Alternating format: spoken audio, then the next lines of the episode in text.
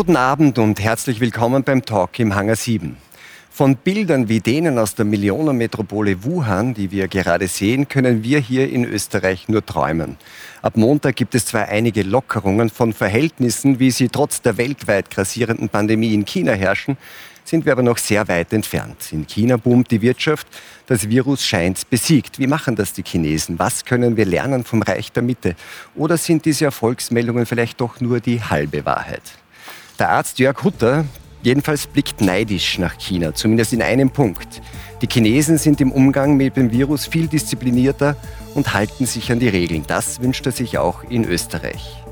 Für den Mediziner und Autor Gunther Frank ist China kein Vorbild für Europa. Er hofft jetzt vielmehr auf eine radikale Umkehr in der Corona-Politik bei uns und sagt, wir müssen endlich aus unseren Fehlern lernen. Die Wiener Professorin Susanne Weigelin-Schwirzig blickt als Sinologin tief in die Seele der Chinesen und warnt bei allem Respekt vor blindem Vertrauen gegenüber den chinesischen Corona-Erfolgsmeldungen. Herzlich willkommen in unserer Runde auch Li Xiaoxi, Chinas Botschafter in Österreich. Er kam in Wuhan zur Welt, dem Ausgangsort der Pandemie, und weiß, was wir Europäer von China lernen könnten. Fünf Jahre lang berichtete TV-Journalist Thomas Reichert aus China. Er sagt, China hätte es in der Hand gehabt, die weltweite Pandemie zu verhindern. Im Kampf gegen das Virus hofft er vor allem auf wirksame Impfstoffe. Herzlich willkommen Ihnen allen.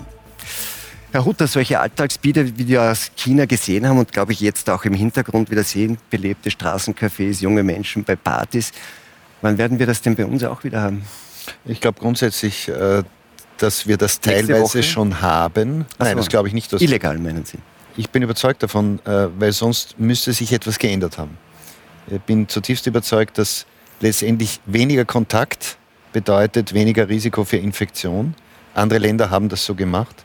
Äh, wie immer das dann im Alltag umgesetzt wird, ich glaube nicht, dass es in der zweiten Phase hier jetzt seit dem Herbst äh, bei uns so konsequent durch die Bevölkerung erfolgt ist, weil sonst hätten wir andere Effekte erlebt. Das heißt also, die, dass die Zahlen nicht ähm, so stark heruntergehen, wie das Ziel war. Man wollte ja irgendwie ähm, Inzidenzzahlen von 50 und darunter erreichen.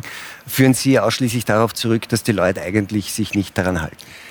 nicht, dass sie sich nicht daran halten. Ich glaube, die Leute sind es schlicht und einfach die Maßnahmen, die getroffen wurden, satt. Und, und dann könnten wir sie eh gleich lassen. Ich möchte vielleicht auch sagen, äh, ich, der Österreicher ist anders als Menschen anders auf der Welt, vielleicht auch Europäer. Und vielleicht liegt es daran, ja, äh, dass wir aktuell eine Situation haben, die völlig unbefriedigend ist. Jetzt in den, was, die, was die sogenannten Infektionszahlen bzw. Testpositivzahlen, das ist ja immer die alte Diskussion, kann es auch daran liegen, dass die Leute den Eindruck haben, wir haben jetzt schon sehr viele Wochen und Monate relativ harte Maßnahmen, zumindest auf dem Papier.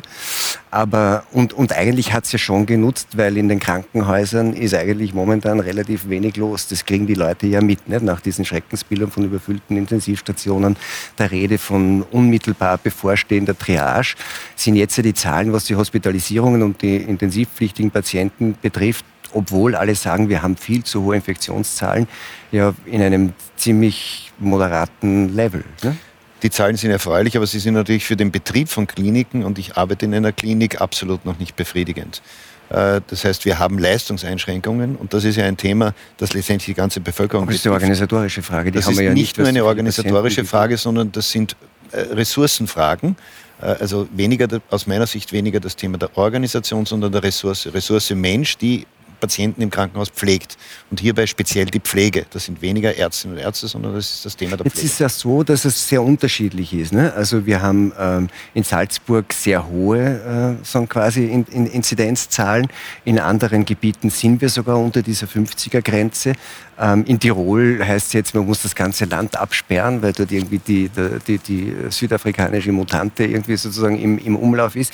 Würde das nicht genau dafür sprechen, das doch wieder regionaler zu handhaben?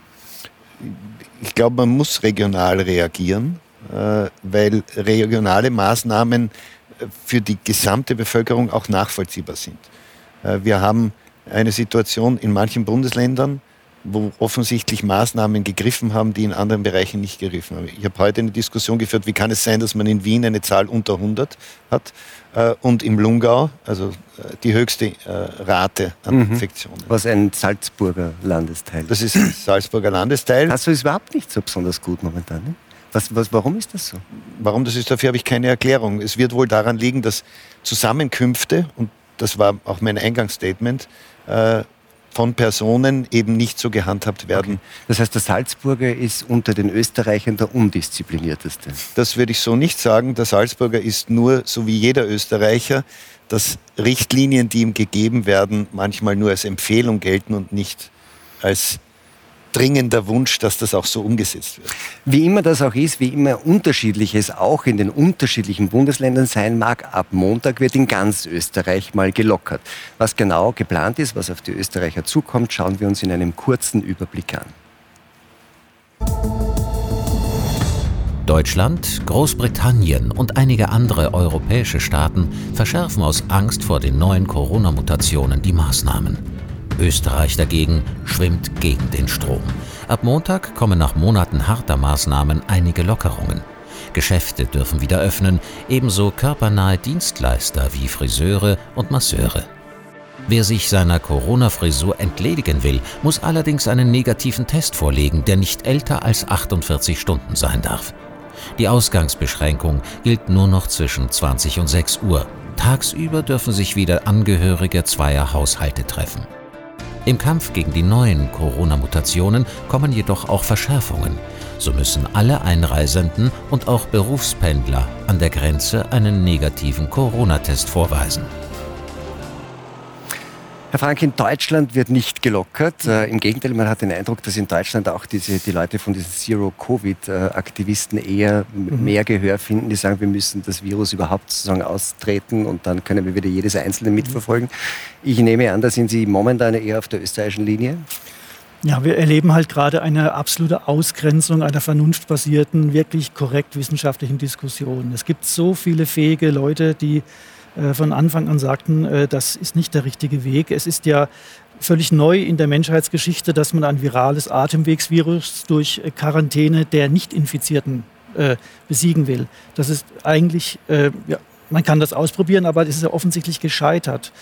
Und man muss ja auch sehen, dass, ähm, und ich bin ja auch in Gremien, die sich über Studien unterhalten, in Leitlienenausschüssen, also ich kenne mich gut aus. Ich weiß, dass zum Beispiel Stanford-Leute die führenden Epidemiologen der Welt sind. Also wir reden hier auf einem Fußballniveau von Messi und Ronaldo. Und, und da muss ich halt auch sagen, dass Leute, die sich dazu äußern in Deutschland, dann halt Kreisliganiveau sind, auch wenn sie einen Professorentitel haben. Und dann muss man sehen, dass diese Epidemiologen durch eine, die beste Untersuchung, die es gibt, belegt haben, der Lockdown bringt nichts. Das war diese berühmte Untersuchung, die John Ioannidis und, und Kollegen von ihm in Stanford gemacht haben. Da würde ich Aber ganz wenn Sie gerne, sagen, gleich ich möchte ganz gerne kurz, kurz vertiefen, ja. Ja. wir werden das dann irgendwie gleich challengen. Ich möchte jetzt nur noch irgendwie besser verstehen, wenn Sie sagen, aus den Fehlern lernen, wir müssen das jetzt anders machen. Ähm, Sie sind aber auch niemand, der sagt, ähm, nach dem, was wir wissen über die Risikostratifizierung, wir können das eigentlich durchlaufen lassen. Also ganz ohne Maßnahmen, ähm, alles weg. Glauben Sie, dass das wirklich sinnvoll wäre? Äh, wissen Sie, wir wissen nichts. Jetzt, ich war das erste Mal im März bei Ihnen. Ich hätte hm. mir nie träumen lassen, dass wir jetzt nach zehn Monaten immer noch da sitzen und ich sagen muss, wir wissen nichts. Äh, die maßgeblichen Institutionen, in allererster Linie in Deutschland das Robert-Koch-Institut, haben komplett versäumt, äh, äh, Stichproben, also repräsentative Kohortenstudien zu machen, die uns jetzt ermöglicht hätten, zu wissen, wie die Infektionswege sind, welche Maßnahmen was bewirken. Wir wissen nichts. Wir lockern, dann gehen irgendwelche Zahlen rauf. Wir wissen nicht, was die aussagen. Wir wissen nicht die Dunkelziffer. Wir wissen nichts. Also wir haben eigentlich ein Fiasko der Wissenschaft. Und ähm, wir sollten mal innehalten und sollten mal überlegen, was uns antreibt. Sind es moralistische Utopien, wie zum Beispiel diese Zero-Covid-Geschichte? Das ist in meinen Augen völlig irre. Da geht es auch, glaube ich, um was ganz anderes, nämlich ein gesellschaftlicher Umbau. Oder lassen wir endlich die vernünftigen Leute in Deutschland, die Gruppe um Professor Schrappe zum Beispiel, mal in die Öffentlichkeit, die öffentlich offene Diskussion führen, was der richtige Weg ist. Gut, jetzt ist Wege sind ja irgendwie von Zielen definiert, nicht? Also ich kann ja einen bestimmten Weg nur einschlagen, wenn ich weiß, welches Ziel ich habe.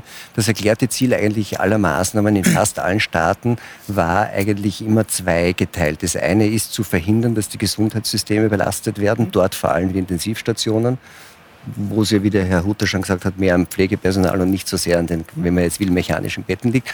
Und das Zweite, eine Exzessmortalität, also eine zu hohe Übersterblichkeit in einem bestimmten Zeitraum, das wird in Jahren gemessen, zu verhindern. Jetzt, wenn wir dabei bleiben, das ist ja ein Ziel, das, sich, das Sie teilen werden, nehme ich an. Ja, aber mit Methoden, die geprüft sind und die Sinn machen. Und wir sehen eben, wenn wir die, äh, gibt es bestimmte gibt's Fleißarbeiten, die kann man nachlesen, ähm, dass eigentlich die Infektionskurve in allen Ländern, ganz egal, starker, milder, gar kein Lockdown, immer so einen Zehn-Wochen-Verlauf hat und dann auch abfällt. Und das sieht man jetzt im März und das sieht man auch jetzt wieder. Und das Problem mit dieser Ressourcenproblematik im Krankenhaus, im Pflegebereich, das ist ja alt. Das haben wir doch 2018 ja, genau es verschärft sich natürlich, wenn es schnell geht. Und, und, das ganze Dilemma unserer Situation und auch, dass es auch schon viel länger ihre Ursache hat, können eigentlich zwei Zahlen belegen wir brauchen dringend Pflegelehrstühle, äh, die erforschen, wie man besser das mit der Pflege löst. Da gibt es in Deutschland 19 Professuren. Was glauben Sie, wie viele Professuren wir für Gender Mainstream haben? 200 wahrscheinlich. 217. Mhm. Was machen die? Also da, wir haben eine Prioritätenverschiebung gehabt der letzten Jahre und das baden wir jetzt zum Teil aus. Und die Maßnahmen, die wir jetzt gewählt haben, sind auch in diesem sage ich mal, äh, geistigen Lockdown eigentlich, indem man äh, das Virus moralisiert, anstatt es kühl, sachlich, wissenschaftlich anzugehen. Ich möchte es konkretisieren nochmal, weil wir ja die Situation hatten jetzt im Winter, November, Dezember in erster Linie, wo dann diese nochmaligen harten Lockdowns kamen. Was Sie sagen, wenn ich das richtig verstehe, ist, es, Herr Hutter wird sagen, im Dezember nach diesem Lockdown ähm, sind die Zahlen ja zurückgegangen. Hospitalisierung, auch Intensivstationen. Man war irgendwie an der Grenze mit 700 belegten Intensivbetten. Jetzt ist man, glaube ich, bei 100 äh, nur mehr. Ähm, Sie sagen, dazu hätte es den Lockdown nicht gebraucht, sondern aufgrund dieser Wellenförmigkeit jeder epidemiologischen Kurve wäre nach diesen Wochen das auch ohne diese Maßnahmen zurückgegangen. Der, der österreichische Lockdown war ein typischer Post-Peak-Lockdown, so nennt man das inzwischen. Ja, also als das geht ja von den Meldesystemen los. Jetzt wird ja langsam auch klar, zum Beispiel, dass die ganzen äh, Todeszahlen zum Beispiel ja verzögert äh, gemeldet werden, sodass die auch gar nicht stimmen, die Verlautbarung. Das einzige, glaube ich, Wichtige war gewesen, sich an der Belegung der Intensivabteilung tatsächlich zu orientieren. Aber da sind so viele Fehler auch gemacht worden. Stichwort äh, äh diese zu frühe Beatmung, dann die, die panikartige Verlegung von, von ähm, viel zu alten Patienten, die gar nicht mehr auf die Intensivabteilung gehören. Dann die ganzen Quarantäneausfälle auch des Personals, die ja gar keine Symptome hatten. Ich meine, die WHO hat doch ganz offiziell gesagt, ein positiver Test ohne Symptome zeigt keine Infektion an. Da muss ein zweiter Test gemacht werden oder derjenige muss Symptome haben. Nein, zu einem Pfleger schickt man dann äh, zehn Tage in Quarantäne. Der fehlt. Also das sind so viele hausgemachte Fehler, äh, die erstmal in Ordnung gebracht werden müssen, bevor man ein Land lahmlegt und äh, sich dann auch mal bitte Gedanken macht, was man da eigentlich anrichtet.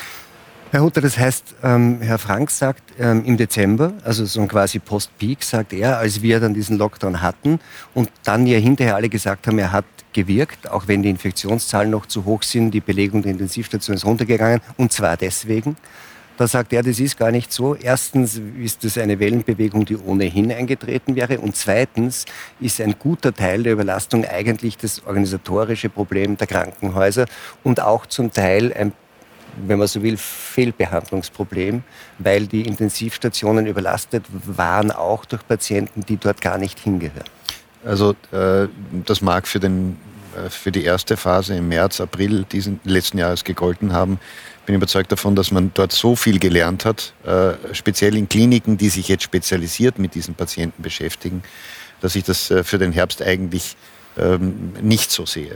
Äh, das, was äh, aus meiner Sicht äh, kritisch zu sehen ist, diesen Satz höre ich nicht gerne, dass Patienten auf Intensivstationen kommen, ältere, die gar nicht dorthin hätten kommen sollen. Also äh, wir haben in Österreich die Kultur, dass jeder Mensch die gleiche Behandlung bekommt nach entsprechend ethischen Grundsätzen. Ja. Ähm, aber das Alter ist nur äh, einer, einer der Faktoren, die, äh, die gelten haben. Aktuell ist es so, dass in Österreich 300 äh, Patienten auf Intensivstationsbetten liegen. Ähm, Das ist also äh, immer noch eine relativ hohe Zahl. Und es ist sehr unterschiedlich in den einzelnen Bundesländern. Äh, für mein Bundesland, also hier in Salzburg, ist es so, dass wir immer um die Zahl 20 uns bewegen und die bewegt sich kaum äh, herunter. Also wir waren im Maximum bei 27 oder 29. Äh, das hat, sich dann auf zwei Häuser verteilt. Jetzt ist es so, dass wir immer noch so knapp an der Grenze schrammen, äh, dass wir das Problem haben, die übrigen Ressourcen herunterzufahren. Und da bin ich ganz bei Ihnen. Die Sünden der Vergangenheit, die holen einen immer dann ein, äh, wenn es problematisch wird. Und das ist aktuell noch so. Vielleicht gehen wir aus dem Krankenhaus noch mal raus sozusagen in andere Teile des gesellschaftlichen äh, Lebens. Äh, Frau Weigelin Schwirzig, Sie arbeiten, Sie leben nicht in Wien, aber Sie arbeiten in Wien wahrscheinlich ja trotzdem hin und wieder. Ähm, haben Sie das Gefühl, dass die Menschen tatsächlich, so wie es der Herr Hutter gesagt hat, einfach maßnahmenmüde sind, dass man eigentlich von diesem Lockdown nichts merkt? Ähm, wie ist das bei den Studenten? Die waren ja im ersten Lockdown, habe ich den Eindruck, gehabt, super diszipliniert, auch ja. an den Unis. Hat sich das geändert? Merkt man, dass die Leute sagen, ich will nicht mehr, ich kann nicht mehr? Ja, also zunächst einmal, ich lebe schon in Wien und ich bin nur vor Corona geflohen. Ah, an den ähm, See. Das heißt, bin aufs Land gezogen, ähm, weil ich meinen Mann schützen wollte, der älter ist als ich und weil ich besonders vorsichtig sein wollte. Auf der anderen Seite war ich vom 11. März an durch meine Universität ja gehalten, digital zu unterrichten. Und das kann ich ja auch vom Land aus. Ähm, Im ersten Corona-Semester, sagen wir immer, waren die Studierenden unheimlich froh, dass wir mit ihnen Kontakt gehalten haben, dass wir sie regelmäßig unterrichtet haben, dass wir mit ihnen äh, auch über Dinge gesprochen haben, dann einfach mal, die jetzt vielleicht nicht direkt mit dem äh, Unterricht zusammenhängen. Im zweiten Lockdown, also sprich in der Zeit seit äh, äh Anfang November, merke ich, dass jedes Mal, wenn ich den Unterricht beginne, die Studierenden eigentlich erst wieder wachrütteln muss, motivieren muss, irgendwie zu ihnen sprechen muss, sie irgendwie zu guter Laune bringen muss. Also ich bin diejenige, die da sitzt, ja, mit meinen 65 Jahren und die die da so etwas rumhängenden jungen Leute ja so wieder hochkriegt und sagt, komm Leute, jetzt machen wir einfach mal was Gutes jetzt anderthalb Stunden lang und dann geht es euch auch hinterher besser. Also die sind müde. Die sind müde und ich glaube. Glauben Sie, dass die durch diese Lockerungen jetzt irgendwie wieder aktiviert werden können? Nein, Nein. Äh, der Grund, warum die müde ist, ist die Perspektivlosigkeit, dass sie plötzlich den Eindruck haben, dass ihre ganzen Pläne, die sie sich so gemacht haben, für ihr Leben jetzt vollkommen in Frage gestellt sind, weil eben diese dieses Virus eigentlich alles durcheinander bringt und vor allen Dingen eben dieses Problem der Unsicherheit, dass sie damit nicht umgehen können, dass sie gedacht haben, wenn ich mir jetzt überlege, dann und dann schließe ich mein Studium ab und dann versuche ich eben einen Job zu kriegen und dann fahre ich nach China und dann komme ich wieder zurück und so, dass alle diese Pläne sind kaputt und das ist meiner Meinung nach das Hauptproblem. Das ist ja interessant, oder Herr Frank, weil das ist immer die Frage, Sie haben jetzt gerade gesagt, die sind irgendwie um, um ihre Perspektiven beraubt durch das ja. Virus, das schafft diese Unsicherheit. Eine andere Perspektive ist, die Sie vielleicht eher haben, die Maßnahmen und dieses Auf und Ab der Maßnahmen und dieses, äh, diese Botschaften auch und die Kommunikation der Regierenden und der Behörden, dass die eher diese Perspektivenlosigkeit schaffen, weil dass das Virus irgendwie nicht verschwindet, ist ja relativ klar wahrscheinlich, oder? Natürlich, wird nicht verschwinden. Das ist ja der ganz normale Zyklus. Also es, es, über die Wintermonate ist ein äh, virales Atemwegsvirus da. Im Sommer geht es zurück, mutiert und kommt im Herbst wieder. Und in, diesen, in, in diesem Kreislauf äh, entsteht mehr Immunität in der Bevölkerung, bis das dann mal irgendwann harmlos wird. Und äh, Covid-19 ist eine ganz schwere Erkrankung. Das kann für manche Leute wirklich schlimm sein, aber es hat nicht diesen außergewöhnlichen Status. Und äh, was halt mich ungemein stört, dass man über die ich komme immer auf mein Lieblingsthema, die Moralisierung, dass man sagt, Solidarität und äh, wir schützen unsere Alten, indem wir uns selber auch quasi zurücknehmen, dass äh, da jetzt quasi etwas gefordert wird, was einfach nicht wissenschaftlich begleitet wird. Und, und so kommt man jetzt aus der Nummer nicht mehr raus, weil die Leute denken, hey, wir müssen halt solidarisch bleiben, sonst, sonst ist, machen wir uns ja schuldig. Also das ist, es hat so ein, so ein äh, sich selbst erhaltendes äh, Moment bekommen. Und wir müssen einfach jetzt mal innehalten. Wir müssen wirklich mal den offenen wissenschaftlichen, äh, die Diskussion jetzt endlich mal starten. Die, auch die Medien müssen mal, Servus TV, äh, explizit nicht, hat nicht den Bedarf, aber die anderen Medien müssen endlich mal aufmachen und müssen Leute wie, wie Schrappe zum Beispiel oder wie Antes und so weiter einfach mal in die Talkshows holen ja, und einfach mal auch Gegenargumente zulassen.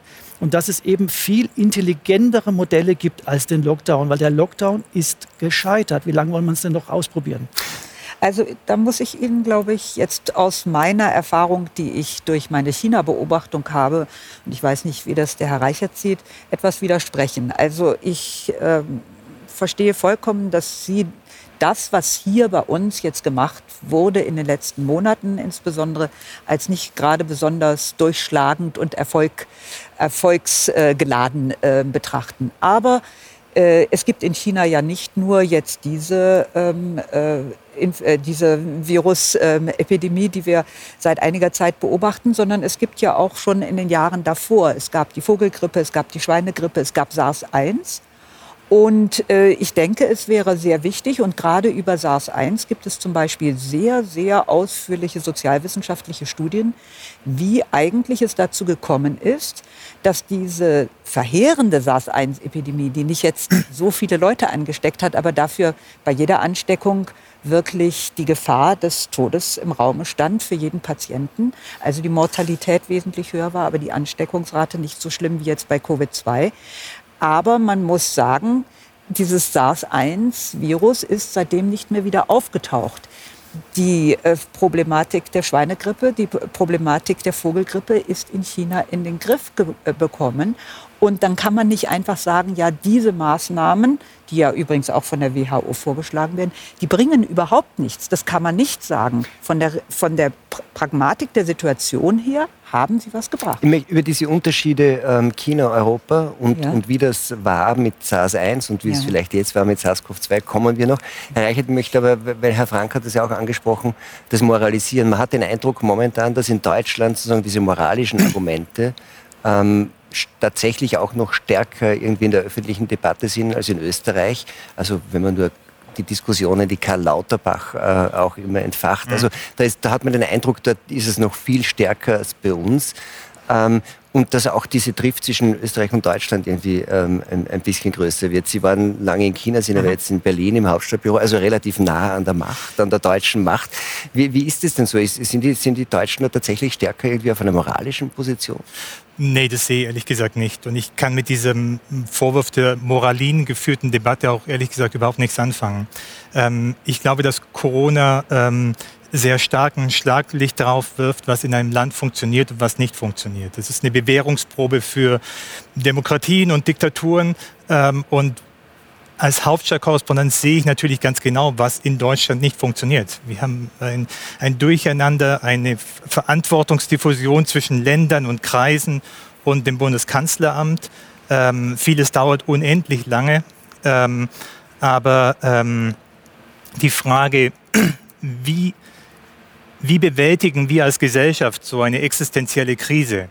Das ist natürlich eine moralische Frage und das ist doch überhaupt nicht schlimm, sondern das ist eine Frage, die ähm, die Solidarität bedeutet. Und wenn wir nach Asien schauen, dann ist es genau diese Solidarität, das Zusammen einstehen und sich an Regeln halten, ähm, das letztlich Asien insgesamt äh, viel erfolgreicher in der Bekämpfung der Krise und dieser Corona-Pandemie gemacht hat ähm, das dieses sozusagen sich als Teil der Gemeinschaft zu begreifen und mit gemeinsamen Maßnahmen durchzusetzen und sich daran zu halten. Das hat dazu geführt, dass nicht nur in China, sondern eben auch in, in Taiwan, in Südkorea oder in Japan ähm, die Infektionszahlen sehr früh sehr niedrig wurden, obwohl die Seuche dort begann und seitdem auch niedrig geblieben sind. Also ich würde davor warnen, dass wir jetzt hier eine Moraldebatte führen oder uns davor schrecken, äh, sagen, das ist alles moralsauer. Also der, Herr Botschafter, ähm, das heißt, was Herr Reichert sagt, ist, ähm, China zum Beispiel, aber auch andere asiatische Staaten haben sich leichter getan in der Bekämpfung äh, dieser Epidemie oder dieser Pandemie, weil es dort, wenn man so will, ein anderes gesellschaftliches Modell gibt, so habe ich das verstanden, nämlich Solidarität. Jetzt ist Solidarität äh, ja ein, ein, ein Wert, der ganz wesentlich auf Freiwilligkeit basiert. Nicht? Deswegen ist es vielleicht auch ein bisschen schwierig, nicht zu sagen, was ist denn noch Solidarität ähm, in, einer, in, in der Bekämpfung einer Pandemie, in der so stark mit Autorität agiert wird, nicht? Ja, das ähm, Coronavirus ist das äh, Gleiche, aber die Landesgegebenheiten sind äh, unterschiedlich. Bei Maßnahmen gegen das äh, Coronavirus haben die Länder sowohl Gemeinsamkeiten als auch äh, Unterschiede. Bei uns räumt die Regierung dem Leben und der Gesundheit der Menschen die höchste Priorität ein. Es geht hier nicht um die Ideologie, sondern um die Medizin, um die Wissenschaft. Deswegen werden die Ratschläge und äh, Anweisungen der Epidemiologen und äh, Wissenschaftler geholt, respektiert und auch umgesetzt. Die chinesische Kultur betont, die Minderheit fügte sich der Mehrheit. Das Individuum ist dem Kollektiv untergeordnet. Ist bereit, Teile seiner Rechte aufzugeben, um sich selbst und die anderen vor dem Virus zu schützen. Vielleicht lassen Sie mich hier kurz unterbrechen, weil egal, ob das jetzt mehr eine kulturelle Frage ist oder eine medizinische Frage oder auch eine, wenn man so will, eine Frage des politischen Systems, ob das funktioniert hat. Ähm, in China scheint das jedenfalls funktioniert zu haben, wenn die Lage dort sieht wirklich sehr fundamental anders aus als zum derzeit in den meisten europäischen Ländern, auch in Österreich und Deutschland. Aus unserer Sicht eigentlich fast ungewöhnlich, normal. Schauen wir uns das kurz an. Offene Freizeitparks, volle Einkaufszentren und auch Restaurants haben in China trotz weltweiter Pandemie wie selbstverständlich geöffnet. Die Welt blickt erstaunt auf das Reich der Mitte und wundert sich. Experten erklären das chinesische Wunder mit einer sehr konsequenten Corona-Strategie. Jedes noch so kleine Aufflammen des Virus wird umgehend mit härtesten Maßnahmen gelöscht, inklusive weitreichender Ausgangssperren, Massentests und Einsatz modernster Überwachungstechniken. Und wer sich nicht an die Regeln hält, wird massiv bestraft. Zudem gelten strikte Reisebeschränkungen und Quarantänebestimmungen. Der Erfolg scheint China recht zu geben. Jedenfalls nach den offiziellen Zahlen. Bis heute zählte China bei 1,4 Milliarden Einwohnern nur rund 4.500 Covid-19-Todesopfer. Ähm, Herr Botschafter, ist die Pandemie in China jetzt eigentlich auch offiziell beendet? Nein. Also nach dem Ausbruch äh, des äh, Coronavirus hat China eine sehr schwierige Phase durchgemacht. Dank äh, entschiedener Maßnahmen, Solidarität der Bevölkerung und auch äh, natürlich internationale Unterstützung haben wir im Großen und Ganzen die Pandemie eingedämmt. Aber ähm, es gibt noch ähm, punktuelle ähm, äh, Fälle. Und äh, in den vergangenen 420 Stunden äh, gab es noch 30 äh, Neuinfektionen. Wir bleiben sehr wachsam und ähm, ähm, müssen noch sehr äh, gut aufpassen. Herr Reichert, Sie kennen China natürlich gut. Sie haben mehrere Jahre dort gelebt. Und jetzt ist natürlich so, dass es schon auch viele Menschen gibt, die sich fragen, ob diese Zahlen und diese so quasi Berichte, wie das alles gelaufen ist, ob man die wirklich eins zu eins nehmen kann. Nicht? Also, ob, ob das jetzt die Todeszahlen sind. Ich meine, 4.500 Tote bei 1,4 Milliarden Einwohner nach den Bildern, die man auch gesehen hat von dort. Kann man das einfach alles eins zu eins nehmen? Also ich habe natürlich als, als Korrespondent in Peking gelernt, dass man den offiziellen Zahlen so nicht trauen kann. Ähm, das betrifft jetzt nicht nur die Corona-Toten, sondern auch die Wachstumsraten von Chinas Wirtschaft zuvor. Ähm, ich glaube, dass wir davon ausgehen können, dass die, dass die Todes- und Infektionszahlen am Anfang in Wuhan sicher höher waren. Da gibt es deutliche Hinweise darauf von Indizien. Ähm, Im Moment glaube ich so, von dem, was ich, was ich höre und wahrnehme und auch aus, aus China erfahre, wird die grobe Richtung schon so stimmen. Ähm, denn in einem Land mit 1,4 Milliarden, das so riesig ist, können Sie die ganz große Wahrheit nicht völlig unter den Teppich kehren. Das schafft nicht einmal äh, die Diktatur Chinas unter Xi Jinping. Ähm, also insofern hat China dort, das muss man tatsächlich so sagen, da einen Erfolg bei der Corona-Bekämpfung erzielt. Aber es ist eben nicht nur sozusagen ein Erfolg einer Diktatur oder ein Ausweis dafür, dass Diktaturen möglicherweise erfolgreicher sind in der Corona-Bekämpfung, sondern wir müssen schon auch darauf schauen, dass andere asiatische Länder mindestens genauso erfolgreich waren. Demokratien wie Taiwan oder Südkorea oder Japan. Das heißt, die eigentliche weil es interessant ja. ist, sagen, man kann jetzt nicht nur sagen, das war jetzt sozusagen quasi die Diktatur, weil die durchgreifen können, weil die dort Maßnahmen setzen ja, können, die ja uns nicht akzeptiert würden. Aber ist es nicht auf der anderen Seite auch etwas naiv zu sagen, die haben das besser gemacht, weil sie heute so solidarisch sind und wir nicht? Das stimmt überhaupt so nicht mit der Solidarität. Es gibt überhaupt kein Land, das so wenig solidarisch ist wie China.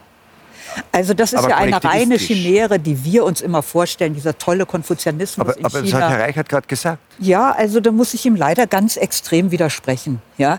Ähm, also ich bin der Auffassung, dass in China insbesondere seit den späten 70er Jahren der permanente Wettbewerb unter den Menschen ausgebrochen ist und dass die Menschen deshalb mit dieser Situation anders umgehen als wir, weil sie viel, viel mehr Erfahrung im Umgang mit Krisen haben.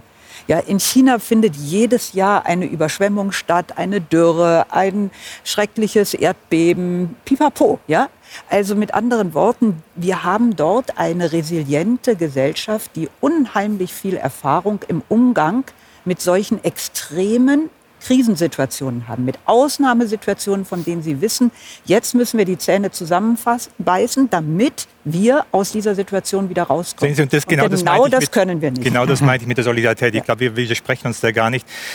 China und Asien können, ähm, können Epidemien und solche äh, Katastrophen, weil sie sie kennen weil sie sie aus in leidvoller Erfahrung gelernt haben. Aber ist es nicht auch so, weil sie damit, dass sie, mit, weil sie damit umgehen? Umzugehen gelernt haben, dass, dass, dass, einfach brutale Maßnahmen ergriffen werden. Also wir, wir sehen jetzt vielleicht im Hintergrund einige Bilder ja. ähm, und es wurde berichtet von Einmauerungen und so weiter. Also das ist ja schon auch etwas, dass man sagt, ja, äh, Resilienz, weil es immer Katastrophen ja. gibt, Solidarität oder nicht. Ähm, ja, aber, aber, aber, ist es nicht einfach auch, die, die, dass man einfach daran gewöhnt ist, weil man auch nichts dagegen machen kann, dass man mit Maßnahmen konfrontiert ist, die ein, ein, ein, ein westlicher europäischer Mensch einfach niemals akzeptieren würde? Ganz sicher so. Und und man kann natürlich sagen, in der Krise zeigt sich der Charakter. Und in dieser Krise zeigt sich der Charakter der politischen Systeme. Da zeigt sich der Charakter Chinas, ähm, auch auf seiner hässlichen Seite. Ähm, aber ich würde vehement davor warnen zu sagen, oh, das sind Maßnahmen, die sind für uns völlig unmöglich. Deswegen können wir eine effektive Corona-Bekämpfung nicht machen. Mhm. Das halte ich für einen totalen Tugschuss. Mhm. Denn nochmal, ähm, noch darf ich den Punkt schnell machen? Da, Bitte. Äh, denn es gibt Länder, eben Demokratien. Man kann nicht oft genug darauf hinweisen, weil wir oft dazu neigen, nur auf China zu gucken. Mhm. Es gibt Demokratien, die es eben ohne diese harten Zwangsmaßnahmen gelernt haben. Auch in Taiwan findet eine Gay-Parade statt in Taipei, wo Zehntausende auf der Straße tanzen, als wäre nichts. Ähm, das gleiche in Südkorea.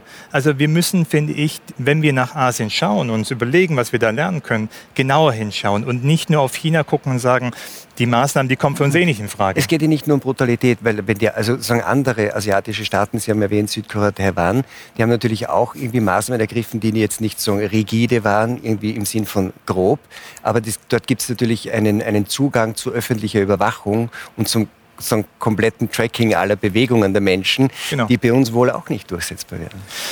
Ja, das ist am Ende natürlich immer auch eine Abwägung zwischen Lebensschutz und Datenschutz. Ähm, und ich würde schon sagen, dass in dieser Ausnahmesituation, die wir im Moment äh, erleben, ähm, ich kann das von den Diskussionen in Berlin und in der, in der, in der Hauptstadt nachvollziehen, ähm, dass da nach wie vor das aus meiner Sicht ein Ungleichgewicht ist zum Datenschutz. Es sind, ist eine außergewöhnliche Situation.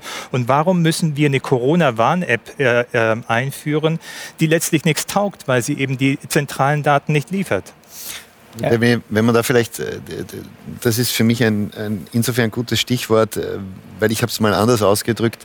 Äh, Mark Zuckerberg weiß wahrscheinlich ganz genau, wie hoch die Infektionsrate in Österreich ist, weil ein WhatsApp, wenn ich infiziert bin, schicke ich ein WhatsApp an all meine Freunde, damit wissen, weiß auch Facebook, äh, ob ich infiziert bin. Andererseits, warum ist es so attraktiv, unattraktiv, eine Corona-Warn-App äh, am Handy zu haben? Weil man glaubt, der Staat überprüft einen.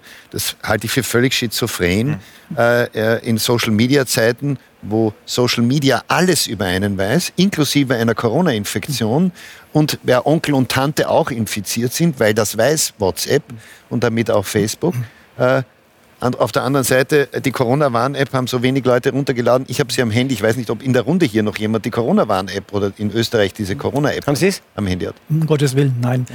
Ich habe sie. Was, was ich, ich habe noch nie irgendeine Nachricht gekriegt. Was ich wirklich nicht verstehe, und ich will es auch nicht verstehen, warum wir nach China oder Taiwan schauen, das sind andere Gesellschaften mit tatsächlich anderen auch Schwerpunkten, schauen wir doch auf uns. Was hat uns stark gemacht? Das hat die westlichen Demokratien stark gemacht. Das ist auf das Individuum zu setzen, die individuelle Freiheit, die Kreativität zu entfesseln, den öffentlichen Disput zuzulassen, den Streit, das Infragestellen von, von, von Glaubenssätzen um dann neuere zu entwickeln. Und das ist doch ein Erfolgsmodell. Ja, unsere Gesellschaft ist doch hat den größten Freiheitsgrad, den Wohlstand und den besten Sozialstaat. Aber das gefährden wir gerade, weil wir genau das uns nicht mehr auf diese Stärken äh, besinnen. Und nochmal, wir haben wissenschaftliche Instrumente, um wunderbar mit diesen Krisen umzugehen. Wir, wir, wir setzen sie nur nicht ein noch, es ist ein, es ist ein Riesenversäumnis und zwar ein historisches Versagen. Das verstehen Sie nicht, aber das sollten Sie mit, mit befassen, dass wir keine repräsentative Stichproben haben. Und äh, SARS-1 ist was anderes wie SARS-CoV-2 und das, das bringt die Wissenschaft spielend raus. Und wir haben eben gesehen, nachdem endlich mal Epidemiologen ran durften, natürlich im Ausland, nicht in Deutschland, wobei Herr Streeck hat in, in Heinsberg da gute Arbeit geleistet, dass wir eben eine Infektionssterblichkeit haben, die nicht, nicht außergewöhnlich ist. Und wenn man dann gezielt Maßnahmen abgestimmt hätte, hätten wir ohne diesen ganzen äh, äh, Schaden, den wir gesetzt haben, das gut in den Griff bekommen. Und ich kann einfach nicht verstehen, Sie sind jetzt vom öffentlich-rechtlichen, aber man muss doch eine Bundeskanzlerin fragen können, warum sie die WHO-Richtlinien, äh, die neuen zum Thema Testung, überhaupt nicht abwägt, warum sie diese Studien, die es gibt zum Lockdown, überhaupt nicht in ihre äh, Überlegungen äh, reinnimmt. Und dann gibt sie zur Antwort auf den Bundespressekonferenzen, sie hat andere Experten, kann sie aber nicht nennen. Ich würde von einer demokratisch-westlichen Presse verlangen. Herr Franke, Sie, machen ganz viele Behauptungen dass, dass, hier. Doch, nein, das kann ich Ihnen Punkt. Nein, nein, Herr Reicher, das kann ich Ihnen Aber ich nein, nein, nein, Herr Reicher, das kann Wenn Sie sagen, dass man nach Asien nicht gucken Ich habe meiner Frau versprochen, mich äh, heute ein bisschen zurückzunehmen. Aber das, ich kann Ihnen das Punkt für Punkt belegen, was ich sage. Und da muss einfach eine Presse nachfragen. Ich habe es nicht gehört. Und, und Sie, ich kann es Ihnen zeigen nachher im Internet. Und da, da, muss eine Presse nachhaken und sie tun es nicht. Und da, damit verspielen sie den unser, Vorwurf damit, gelten. damit, damit verspielen lassen, sie, ich, dann lassen Sie mich gerade ausreden, dann können gelten. Sie darauf antworten. Damit verspielen Sie unsere eigentliche Stärke. Da brauchen Sie nicht auf so Überwachungs-Apps zu gucken, die ja dann für an, andere Dinge bestimmt auch eingesetzt werden, sondern wir brauchen unsere Stärke zurück, die offene Diskussion um die beste Lösung. Wir haben die Wissenschaftler, wir hätten schon längst das Thema im Griff, aber sie werden ausgegrenzt. Das ist unser Problem. Wir müssen nicht nach China gucken. Ich finde es ähm, erstaunlich, dass man, äh, dass Sie sagen, wir müssen nicht nach China und nicht nach Asien gucken, sondern nur auf uns. Ich halte es für eine Art für einen gefährlichen Provinzialismus. Ich finde, es gibt eine Menge, die wir, was wir von Asien lernen können. Ähm, das RKI hat zu Beginn der Pandemie noch behauptet, dass äh, äh die Mund-Nasenschutzbedeckung gegen die Übertragung des Virus nicht nützen würde. Etwas, was man in Asien seit Jahrzehnten weiß und was dort hilft.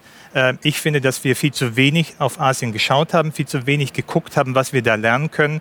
Ähm, und das, was Sie sagen, Selbstverständlich, wir können doch von Asien was lernen und gleichzeitig die Fundamente unserer Gesellschaft, des liberalen Diskurses und der, äh, des, der Debatte trotzdem beibehalten. Aber wir müssen doch nicht mit Scheuklatten äh, das Rad nochmal selbst neu erfinden und so tun, als würde die Welt um uns herum nicht existieren, sondern es gibt eine Menge, die wir davon lernen können. Und dieses Lernen bedeutet, dass wir am Ende Leben retten. Und das ist doch das Entscheidende. Jetzt kommt schon wieder dieser Moralismus dazu. Erst, verstehen Sie, das ja, es geht doch um Leben, oder etwa nicht? Sie behaupten Moralismus einfach, dass, ist doch, ist das, doch nicht dass das Vorgehen das Leben gerettet hat. Ich In möchte eine wissenschaftliche Untersuchung haben nach den Gesetzen der Wissenschaft. Die ja? haben wir doch die ganze Zeit. Nein, die haben wir eben nicht. Ich und muss jetzt mal die, kurz hier die eingreifen. kann eben sehr gut feststellen, was Leben rettet. Verstehen Sie? Ja. So ist Erstens das möchte der Herr Botschafter ja. endlich auch mal wieder was sagen. Und zweitens möchte ich auch endlich mal wieder was sagen. Und zwar möchte ich Sie darauf hinweisen. Sie haben, sagen immer wieder, wir müssen uns auf die Wissenschaft beziehen. Bin ich mit Ihnen vollkommen einer Meinung. Ja? Aber in dem Augenblick, wo ich Ihnen ein Argument vortrage, das nämlich, Sie haben behauptet, ein Lockdown hilft überhaupt nichts. Und ich habe Ihnen gesagt, es tut mir furchtbar leid, ich schaue nach China, ich schaue nach Korea, ich schaue nach Taiwan, ich schaue nach Hongkong und ich stelle fest, ein gut angesetzter Lockdown hilft. So, dann sagen Sie, ja, da schauen wir überhaupt nicht hin, weil das interessiert uns gar nicht. Also welche Art von Wissenschaft ist denn das eigentlich? Also vielleicht darf ich das doch dann noch Da- einmal hier kurz kurz, ein Zwei kurz Sätze noch, dazu. Herr Frank und dann- verstehen Sie, der Unterschied ist der, ich beziehe mich auf eine ordentlich veröffentlichte, sehr sauber, sehr aufwendig gemachte Studie nach den Regeln der evidenzbasierten Medizin, nach den Regeln der Statistik. Und Sie beziehen sich auf eine Meinung, die dürfen Sie haben. Aber die Ja. hat nach den Regeln der evidenzbasierten Medizin nun mal den ganz niedrigsten Darf äh, ich, darf, Belegungsgrad. aber darf ich jetzt, wenn's um, da Und- geht es jetzt um das Thema Wissenschaft und Medizin. Äh, Entschuldigung, Herr Botschafter, dass ich jetzt Sie noch nicht vorlasse. Äh, Sie äh, referenzieren die kürzlich publizierte Arbeit von Ioannidis, Ja. beziehungsweise ist der Letztautor, er ist ja nicht der Erstautor. Äh, diese Arbeit, Sie können genauso, ich kann Ihnen jetzt eine andere Arbeit äh, zitieren, wenn Sie die Zusammenfassung dieser Arbeit lesen, dann schreibt diese Arbeit, das hat nicht keinen Sinn, sondern sie hat möglicherweise einen bestimmten Sinn und sie beziehen sich ganz konkret nur auf, dass Leute zu Hause bleiben müssen und dass Geschäfte geschlossen sind. Das sind die zwei einzigen Faktoren. Es gibt in Science übrigens, äh, was Impactpunkte, also wissenschaftliche äh, Qualifikation oder Bewertung, zehnmal höher als die Arbeit publizierte von Ioannidis im Dezember von Harvard, Oxford und Cambridge Autoren. Die schreiben ganz klar, dass die Maßnahmen, die Ioannidis als nicht sinnvoll erachtet, sehr wohl als sinnvoll erachtet werden. Das heißt, es gibt schon Literatur. Man kann natürlich immer das eine nehmen, wenn ich einen Standpunkt grundsätzlich vertreten möchte. Aber bei ausgewogener Diskussion und worauf ich hin möchte, wir sind mit der Wissenschaft noch lange nicht am Ende, das eine und das andere endgültig beurteilen zu können. Politiker müssen nur heute entscheiden und Ärzte müssen auch heute entscheiden, was sie mit dem Patienten, Also es gibt da ist, unterschiedliche wissenschaftliche. Meinungen und die Politik muss sich dann so quasi für etwas entscheiden und dafür auch gerade stehen. Da glaube ich, sind wir uns einig. Äh, Es ist viel das Stichwort, Herr Botschafter, lernen. ne? Also können wir von Asien lernen oder müssen wir uns nur auf uns beziehen? Und das Stichwort lernen äh, ist ja nicht nur, dass der eine vom anderen lernt, sondern jeder muss ja auch lernen aus seinen eigenen Aktionen. Nicht? Man hat das in Schweden gesehen, wo dann Anders Tegner gesagt hat, wir stehen im Grundsatz dazu, aber das und das haben wir falsch gemacht, das machen wir anders. Jetzt, wenn man noch einmal auf China schaut, ähm, auch China hat gesagt, wir müssen auch was lernen, zum Beispiel den Umgang mit unseren Wildtiermärkten, wo ja angeblich oder tatsächlich dieses Virus seinen Ausgangs aus, so quasi ähm, aufgetaucht ist und das ja schon öfter mal ein Problem dargestellt hat und es wurde auch angekündigt, dass die irgendwie, dass dort was verändert wird, dass die geschlossen werden. Ist das passiert? Haben Sie, ist, ist, diese Lehre daraus gezogen worden? Ja, ich darf ähm, äh, zuerst äh, auf äh, ein, zwei Punkte zurückkommen. Ja, und, Lieber wäre es mir umgekehrt, wenn Sie Ja. zuerst direkt die Frage beantworten und dann zurückkommen. Ja, man behauptet, ähm, dass das Virus äh, von einem Wildtiermarkt oder sogar direkt von einer Fledermaus äh, stammt. Ähm, Wie und woher das Virus stammt, ist äh, noch nicht ganz klar. Und äh, die Suche nach ähm, dem Urspr- Ursprung des äh, Virus Aber Äh, ist eine dass ich unterbreche, Herr wissenschaftliche Botschafter, aber das ist ja nicht das, ist ja Äh, nicht das erste Mal. Also diese Ja. Zoonosen, also diese von den Tieren auf Menschen übertragene Sachen, die sind ja jetzt, das ist ja in China nicht zum ersten Mal aufgetreten, sondern schon öfter und deswegen gab es ja auch offiziell die Ankündigung, man würde da was verändern. Ist das passiert? Ähm, natürlich, äh, die, das Virus äh, hat auch einige unserer Unzulänglichkeiten ähm, ähm, ähm, auf, äh, gezeigt. Ja. Und ähm, ich glaube, wir werden noch mehr auf, äh, ähm, in die äh, äh, medizinische Infrastruktur investieren und auch unser Gesundheitssystem Krisenkräfte äh, feste äh, machen und auch ähm, ähm, die Beziehung zwischen Wissenschaft und äh, öffentlicher Kommunikation ähm, der äh, örtlichen äh, Politik äh, verbessern. Und ähm, natürlich ist das Lebens, äh, äh, die Lebensweise äh, der Bevölkerung hat sich auch sehr äh, geändert. Ja, wie gesagt, ähm, Das ist ein interessanter Punkt. Verzeihen Sie. Ist das, ähm, Herr Botschafter sagt, die Lebensweise hat sich verändert, man hat gelernt. Ist das Ihre Beobachtung? Naja, also natürlich hat sich die Lebensweise verändert, weil, weil Chinas Bevölkerung reicher geworden ist und, ähm, und die Märkte vielleicht nicht mehr die Bedeutung haben, die, die sie mal hatten. Trotzdem gibt es die Märkte natürlich immer noch. Aber ähm, es wurde angekündigt, dass es sie nicht mehr gibt. Ja, aber die gibt es natürlich trotzdem noch. Ist doch super. Ich meine, wir denken immer, in China wird irgendetwas gesagt, ja, und dann überall in ganz China wird von einem Tag auf den anderen die Märkte zugemacht. Überhaupt nicht. Dieses Land funktioniert überhaupt nicht so, dass man da in Peking sagen könnte, jetzt werden die Märkte geschlossen, weil es eben doch ähm, eine sehr, ich meine, die Größe dieses Landes muss man sich auch mal vorstellen und die ähm, wir haben schon Schwierigkeiten hier zwischen Wien und den Bundesländern zu regeln, was wir jetzt machen sollen. Versuchen Sie mal in China zwischen Peking und so einem riesengroßen Land so wirklich bis ins Letzte durchzusetzen, selbst ganz sinnvolle Maßnahmen. Ja? Also insofern denke ich. Also ist sozusagen so ein ja. positives Zeichen, es zeigt, dass das Land gar nicht so totalitär ist, sondern dass es regional sich die Leute eher anders machen. Ich benutze nicht den Ausdruck totalitär für dieses Land, weil es nicht totalitär ist, weil es nämlich nicht totalitär sein kann. Schon aus strukturellen Gründen. Mhm. Vielleicht würde Herr Xi Jinping es sehr schön finden, wenn dieses Land genau so regiert werden könnte, wie er das sich vorstellt. Aber er wird Tag für Tag merken, dass es nicht funktioniert. Ja? Und das ist für uns und unsere Überlebensfähigkeit in dieser Welt unheimlich wichtig. Ja, dass diese chinesische Bevölkerung nämlich selber gar nicht immer alles das macht, was ihr vorgeschrieben wird und was angeblich diese blauen Ameisen, die wir immer noch so vor Augen haben, ja, angeblich Tag für Tag machen, was die hm. Kommunistische Partei ihnen vorschreibt. Das ist überhaupt nicht. Also es gibt einen sehr schönen Alltagsanarchismus in, in China, so ist es. Ähm, der immer wieder Wege findet, an den Regeln und den, der, äh, und den, äh, der Großen vorbei herumzukommen. Aber ich glaube schon, nachdem wie ich China in diesen fünf Jahren gesehen habe und, und erlebt habe, China ist auf dem Weg in eine totalitäre Diktatur mit, einem, äh, mit einer digitalen Überwachung, wie wir sie bisher, noch nie, wo wir sie bisher noch nie gesehen haben. Ähm, und mit einem Machtanspruch, den äh, Xi Jinping im Inneren wie auch im Äußeren jetzt formuliert, ähm, wie er auch singulär, ähm, quasi singulär in der, in der chinesischen Geschichte ist. Das ist ein neues China, was da auf uns zukommt, was eben nicht nur auf sich selbst bezogen ist und mit sich selbst zu tun hat, sondern seine unwahrscheinliche wirtschaftliche Macht jetzt eben auch übersetzt über die Grenzen hinaus. Und deswegen ist diese Corona-Krise so ein wichtiger Moment, weil er eben ähm, wie unterm Brennglas zeigt, wie kommen die, die Staaten damit zurecht und im Grunde wie so eine Art Entscheidung darüber ist, wer kommt aus dieser Krise mit dem nicht nur wirtschaftlich gut heraus, sondern eben auch nochmal mit dem richtigen moralischen Kapital, dass man als Staat in der Lage war, so eine existenzielle Frage gut zu meistern. Wie kommt man da raus? Also China kommt momentan wirtschaftlich sehr gut raus. Ja. Jetzt äh, sagen Sie, ähm, eigentlich hätte China das auch ähm, verhindern können, den, den, so quasi die, die, die weltweite Pandemie.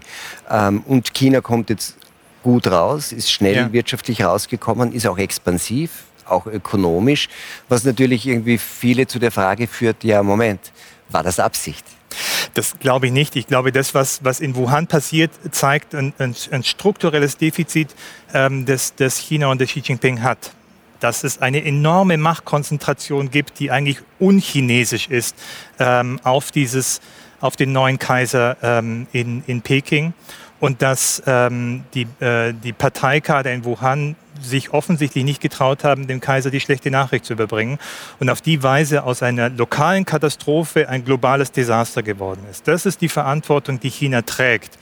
Ähm, Andererseits hat es dann, als die Wahrheit in der Welt war, eben mit der ganzen Verfügungsgewalt eine Diktatur dieses Virus unterdrückt und kommt jetzt besser daraus. Es war aber kein großer Plan, sondern es war eher ein Zeichen der Schwäche, dass es überhaupt so weit gekommen ist. Aber ein großer Plan ist dann ja schon auch, dass Sie haben das ja auch irgendwie angedeutet, ein, ein, großer Plan scheint schon zu sein, wenn man so will, eine expansive Haltung auch dieses Regimes. Nicht? Dass das nicht mehr nach innen gerichtet ist, die Machtkonzentration, sondern dass das durchaus auch sehr expansive Züge Absolut, zeigt. Absolut. Es begann aber schon 2013, als äh, Xi Jinping zum Generalsekretär der Kommunistischen Partei gewählt wurde.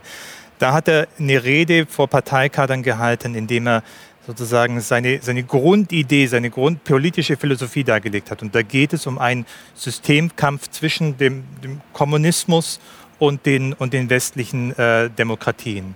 Ähm, das, was, was sozusagen ihn umtreibt, ist das Schicksal der Sowjetunion. Ähm, die Implosion der Macht, die, die dort innerhalb kürzester Zeit passiert ist. Und alles, worauf sich das richtet, ist dies zu verhindern. Und China sieht sich oder Peking sieht sich da in einem Systemwettstreit mit dem Westen, wo es entweder Sieger oder Besiegte gibt.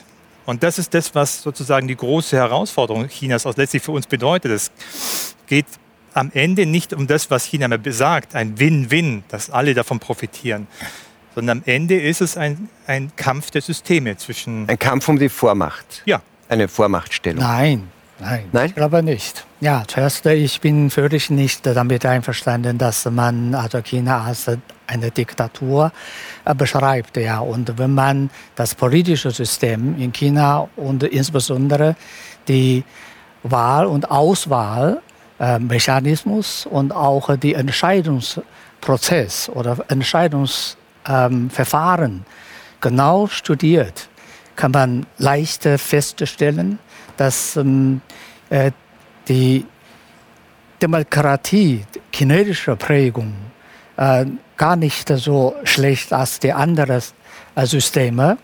Und unser System ist noch mehr ähm, effekt effektiver und äh, be beruht auch auf demokratische.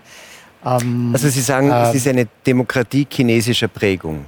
ja, ja, jedes Aber Land da hat es dann seine doch eigene. unterschiedliche Demokratiebegriffe wahrscheinlich, Äh, nicht? jedes Land hat seine eigene ähm, äh, Gegebenheiten. Ja, wir haben also unser äh, System, ja, das unseren äh, Landesverhältnissen entspricht. Ja, das äh, hat gewirkt und äh, dieses System äh, genießt die Anerkennung und äh, Unterstützung äh, der chinesischen Bevölkerung. Und äh, überwiegend über 90 Prozent der chinesischen Bevölkerung ist zufrieden mit äh, der Regierung, mit diesem System. Ja, es- Demokratie, das ist also ein Ideal in der Welt. Und es gibt also eine westliche Demokratie, also natürlich gibt es auch andere Demokratie. Ja. Jetzt ist so, dass die, Sie sagen, es genießt die Anerkennung der, der chinesischen Bevölkerung.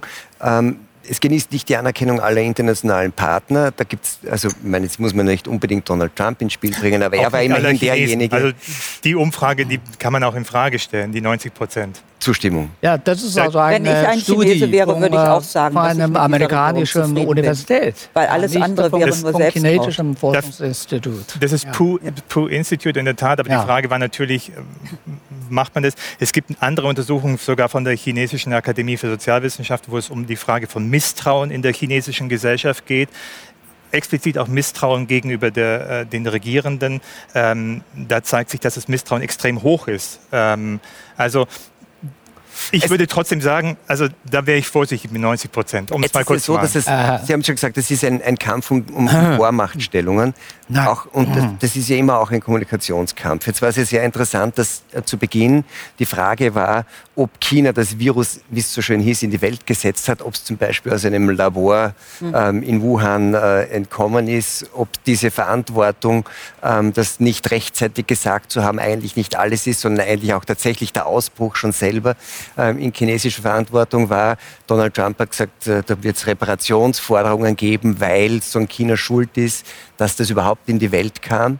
Andererseits, als jetzt dann diese WHO-Delegation äh, in China war, haben etliche chinesische Medien ähm, irgendwie wieder die Geschichten gebracht, dass eigentlich ein amerikanisches Virus ist, das da irgendwie äh, in, in China ausgesetzt wurde. Also man sieht ja schon, dass diese, dieser Kampf um eine Vormachtstellung, der, das ist ja schon auch eine relativ große Information War geworden, nicht? Also ich möchte vielleicht mal zu dieser Frage etwas sagen, weil damit habe ich mich wirklich sehr intensiv beschäftigt. Und äh, ich habe ja auch die Meinung vertreten, dass man wirklich der Frage nachgehen muss, ob der Ausgangspunkt dieser zunächst Epidemie nicht ein Laborunfall in Wuhan ist. Und warum sage ich das? Also ich sage das nicht, um jetzt zu behaupten, alles Böse kommt aus China und alles Böse kommt aus Wuhan. Denn dieses Labor, in dem dieser Unfall sehr wahrscheinlich passiert ist, ist ein Labor, in dem amerikanische äh, Kolleginnen und Kollegen, französische Kolleginnen und Kollegen sich die Klinke in die Hand gegeben haben.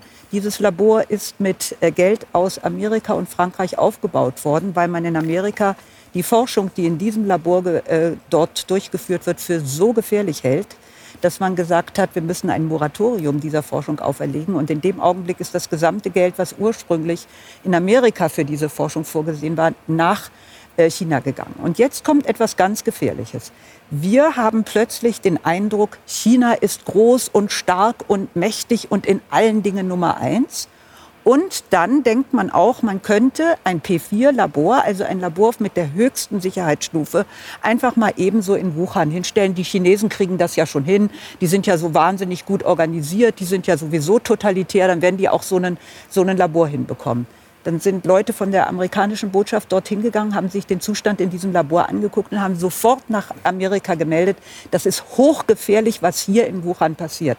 Das wissen wir alles seit langer Zeit. Wir haben alle zugeschaut bei dem, was da in Wuhan passiert ist. Ja? Und jetzt sagen wir, na ja, es ist vielleicht doch auf einem Wildmarkt gewesen und diese Chinesen, die sind irgendwie ein bisschen komisch, ja, die essen so komisches Zeug und so.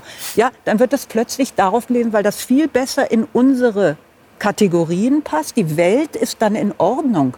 Ja, wenn da irgendwelche Wildmärkte in China vielleicht der Ausgangspunkt sind, während wenn wir uns selber an der Nase fassen und sagen, wie denken wir eigentlich über dieses Land? Wir haben ja vorhin gehört, wir sollen wissenschaftliche Erkenntnisse zur Grundlage unserer äh, Einschätzung machen. Also bitteschön, auch bezogen auf China. Und China ist nicht das Land, das in der Wissenschaft die Nummer eins darstellt, nur weil es angeblich viel mehr Geld ausgibt als jeder einzelne Staat äh, in, in Europa dafür.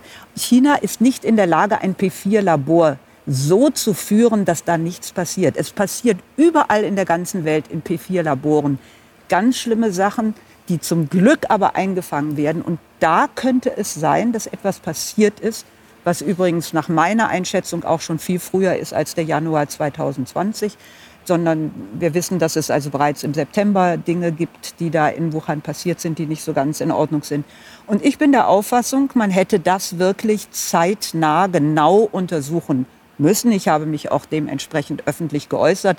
Jetzt ist natürlich im Prinzip alles so, dass man überhaupt nichts mehr rausbekommt. Also dieser Besuch der WHO-Delegation, bin ich der Meinung, den hätte man sich äh, sparen können, weil ich gehe nicht davon aus, dass dort etwas. Ich, ich darf direkt äh, was sagen, ja. Und, äh, die WHO und auch viele international renommierte äh, Epidemiologen sind der Meinung, dass das nichts dafür spricht, dass das Virus im Labor her gestellt worden. Ja, das habe ich auch ja. nicht behauptet. Und, ähm, und ähm, das, das, ist nur reine Verschwörungs Verschwörungstheorie von einigen amerikanischen Politi Politikern. Ja, nur um China zu diffamieren. Ja. Und ähm, ja, die Delegation von WHO ist, war heute oder gestern ja gerade in dem Labor und die haben gesagt, äh, das ist ganz, ein ganz normales Labor und da hat er auch äh, die höchste Schutzstufe. Es ja. hat aber leider hat es ja eben wahnsinnig lange gedauert. Wir sind jetzt ein Jahr nach Ausbruch, über ein Jahr nach Ausbruch der Pandemie. Ähm, das ist natürlich auch ein, ein Zeichen dafür, dass China eben nicht offen kommuniziert hat, nicht transparent war. Mhm. Ähm, sonst hätte man viel früher die WHO dort ähm, hinlassen müssen. Die haben lange gekämpft darum, dass sie überhaupt ins Land durften. Ähm, das, das schürt natürlich auch, auch Misstrauen. Ähm, und, und China hat in dieser Krise nicht offen kommuniziert, nicht am Anfang, aber auch jetzt nicht im Verlauf. Und, ähm, und ich glaube, China hatte äh, ganz äh, äh, schnell und transparent reagiert. Und die Zeitlinie war, ist ganz klar, ja, wie China äh, reagiert hat. Aber natürlich, die äh, Covid-19-Pandemie ähm, ist also ein ganz unbekannter Virus für die Menschheit.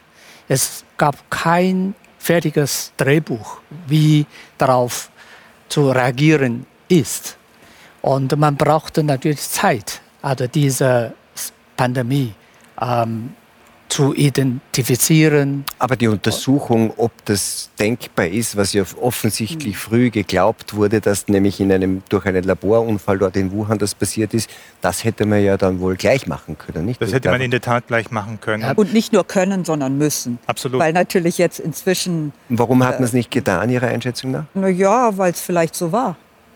Und man wollte die Spuren also ich meine, in der Zwischenzeit. Äh, wenn ich verhindern möchte, dass ein solches Ergebnis äh, bei der Untersuchung herauskommt, dann ist die wichtigste Methode, die ich einschlage, die, dass ich so lange wie möglich herauszögere und natürlich auch alle meine Gesprächspartner und alle so präpariere, dass dann hinterher nichts rauskommt. Ich finde ja interessant, was, wie, wie, wie China jetzt sozusagen die Corona-Erzählung umdeutet. Mhm. Also dass eben ähm, tatsächlich hochrangige Diplomaten in, in Peking also ähm, wirklich nun völlig aus der Luft gegriffene äh, Vorwürfe erheben, dass es offenbar von amerikanischen Soldaten gebracht wurde. Ähm, dann, ähm, mhm. dass eben eine Erzählung formuliert wird von wegen, China rettet die Welt vor Corona, als Beweis dafür, dass eben das politische System Chinas letztlich überlegen ist den westlichen freien Gesellschaften. Das ist eine, eine Erzählung, die vielleicht nicht in Österreich oder in Deutschland verfängt, die aber in vielen Ländern tatsächlich verfängt, ähm, die, ähm, ähm, die China dabei ähm, eine, eine neue Tür und Tor öffnen. Und Chinas Einfluss in der Welt, das ist jedenfalls der Versuch, der dahinter steckt, durch diese Corona-Erzählung den Einfluss zu mehren und aus, diese, nochmal, aus dieser, aus dieser Corona-Pandemie dann als neue, starke Weltmacht hervorzugehen. Sind wir auf chinesische Propaganda mhm. reingefallen, Herr Frank? Aha. Das kann ich überhaupt nicht beurteilen. Ich kann nur beurteilen, dass wir völlig falsch darauf reagiert haben, wenn es eine ge gewesen sein sollte. Und ich meine, ich finde einfach, dass wir uns auch blamieren. Ja, und äh, auch äh, zum Beispiel wir wirklich. Können Sie diesen, das, wodurch, wer, wer, sind wir und wodurch blamieren wir? Dass wir zum Beispiel in die Welt diesen Lockdown-Druck hinaustragen, in, in, nach Afrika. Ja, wo der Lockdown einfach nur Hungersnöte auslöst, und zwar in, in 100 Millionenfacher Menge und äh, dass wir überhaupt nicht daran denken, wie verrückt es ist, zum Beispiel in Südafrika oder, oder noch äh, eher noch weiter unterentwickelten Ländern Lockdowns auszurufen. Und wir wissen doch, dass dieses Coronavirus ist ein Problem der Altersheime, die ja immer ältere Patienten haben. Wir haben ja Durchschnittssterbealter, die sind ja jenseits des, der, der, der, Lebenserwartung. In Schweden 86, in der Schweiz auch 86, Deutschland sagt RKI 83. Österreich 85. Wir müssen, das haben wir im März schon gesagt, wir müssen genau in die, in die Pflegeheime reingucken. Äh, es ist bekannt, wenn ein Coronavirus, es ist ja nicht das erste Coronavirus, was äh, eine, eine, eine Art Grippewelle macht. Es ist bekannt, dass in den Altersheimen dann die Infektionssterblichkeit 8% ist. Das haben wir alles gewusst und wir haben es nicht geschafft. Wir haben eine allgemeine Maskenpflicht eingeführt, aber in den Altersheimen gab es keine Masken. Wir haben mobile Pfleger rumgeschickt äh, zu, äh, ohne, ohne Schutzkleidung. Also wir haben wirklich versagt. Und wenn es um den, um den Ruf der Welt geht, muss ich sagen, haben wir kein gutes Bild abgegeben. Jetzt haben wir über Propaganda geredet. Sie haben ein Buch über China geschrieben, Feuer des Drachens. Das Feuer des Drachen, ja. Ähm, und da ist, so, wenn man so will, ein Tenor, wenn ich das richtig verstehe, ist, dass eigentlich China uns Europäer irgendwie belächelt? Naja, sie belächeln uns in bestimmten Bereichen. Ähm, das ist ein Teil des, des Untertitels. Ähm, es gibt natürlich Bereiche, in denen Chinesen uns belächeln. Das ist ich habe großen Respekt zum Beispiel vor Chinesen und bewundere sie für, für ihre Risikobereitschaft, auch für ihr, ihre Bereitschaft, Neues anzufangen. Und natürlich konnte ich gegenüber den Chinesen gar nicht sagen, wie viel Urlaub wir eigentlich haben in Europa. Äh, weil sie es sowieso nicht äh, verstanden hätten und dann wahrscheinlich laut in Lachen ausgebrochen wären.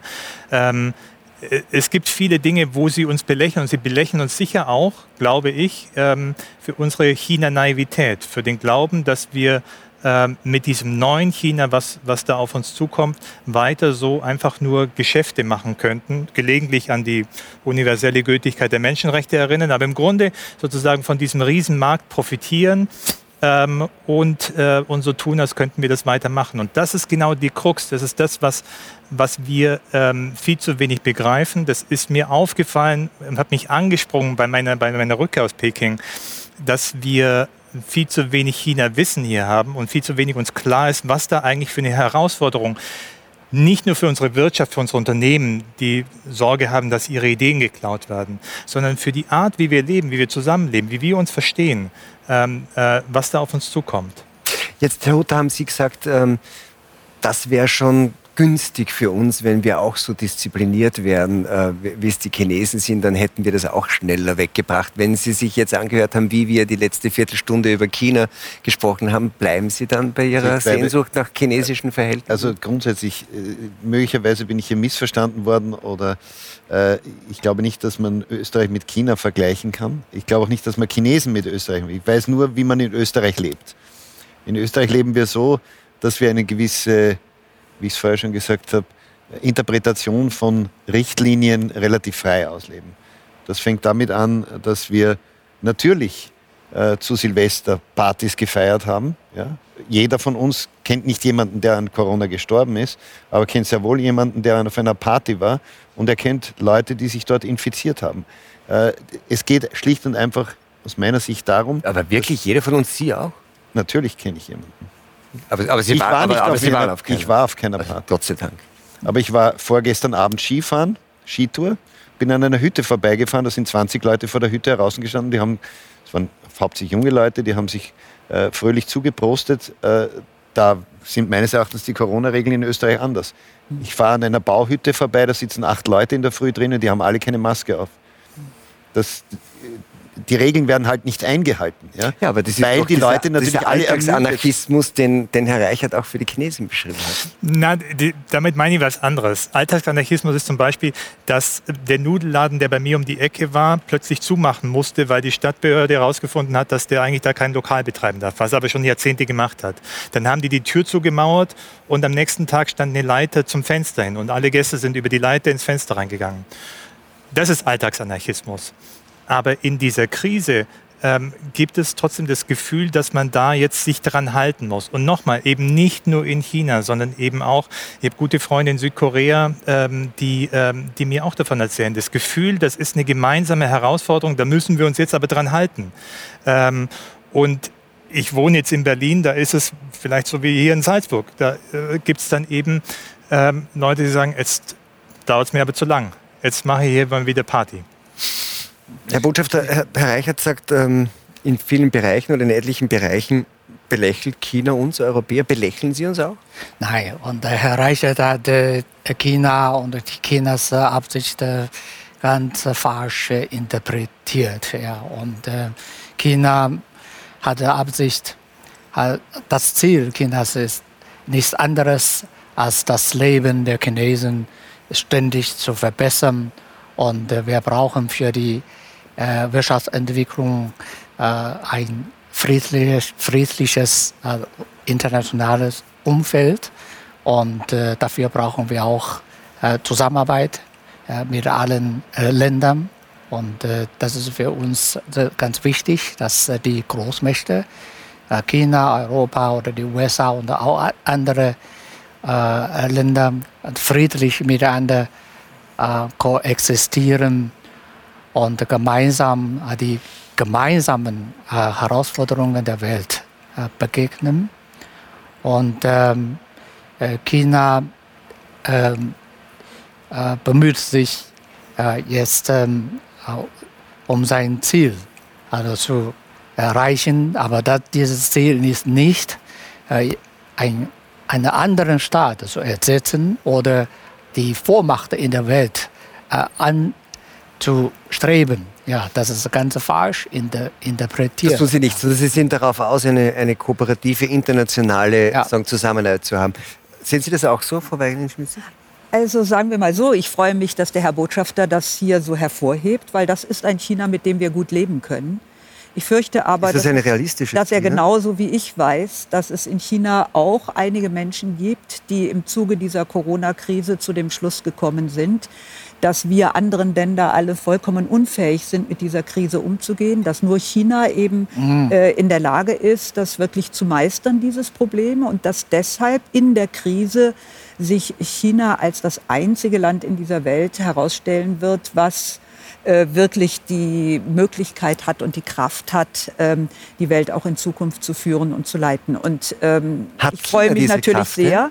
wenn der Herr Botschafter die andere Seite des Diskurses hervorhebt weil das ja auch zeigt, dass es diese Seite auch immer noch gibt. Wir wissen alle, dass die sogenannten Wolfsdiplomaten sich in den letzten Monaten also sehr stark in den Vordergrund gedrängt haben und immer wieder die andere Seite Chinas, die Fratze Chinas, das böse China, das China, vor dem wir wirklich Angst haben müssen. Das, haben, das führen die uns immer wieder vor und sind der Meinung, äh, dass wir uns daran gewöhnen sollen, dass sie uns in dieser Art und Weise mitteilen, wie wir unsere eigene Zukunft zu antizipieren haben.